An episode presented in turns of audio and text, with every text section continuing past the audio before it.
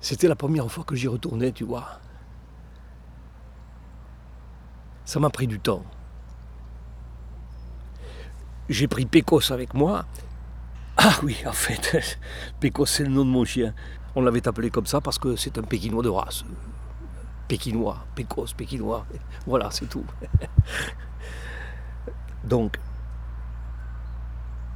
il y avait cet immense portail de fer dont je ne me souvenais plus du tout. Impressionnant. C'est une image que je garderai vraiment en tête. Il faut le voir, le portail. Et quand je dis immense, je pèse mes mots. Ah oui, ça me fait penser à cette dame que j'ai rencontrée un jour, tiens. Elle voulait peser les oranges qu'elle avait dans son sac en plastique. Et elle faisait une crise parce qu'elle ne pouvait pas les peser, comme ça, au milieu de la rue. J'ai trouvé ça un peu curieux, mais enfin. Je suis pas du genre à juger. Alors, bah alors j'y vais. Je fonce vers elle. On fonce. Avec Pécos. Et il était avec moi ce jour-là. Et donc vraiment, on fonce. Et Pécos, il était comme un dingue, il avait repéré un autre chien. J'ai pensé que c'était le sien, à elle. J'ai dit Bonjour madame, vous avez peut-être besoin d'aide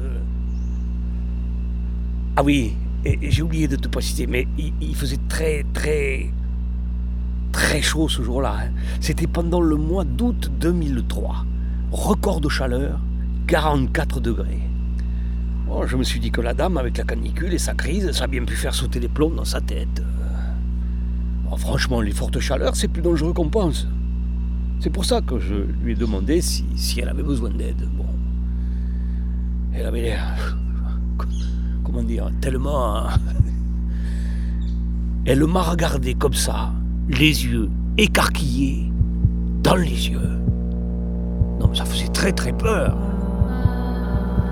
Non, mais ça va pas, dégage Si tu touches mes orages, je te bute Je te bute, t'as compris?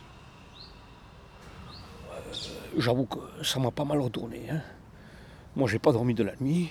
Et Pécos, le pauvre, il tremblait complètement.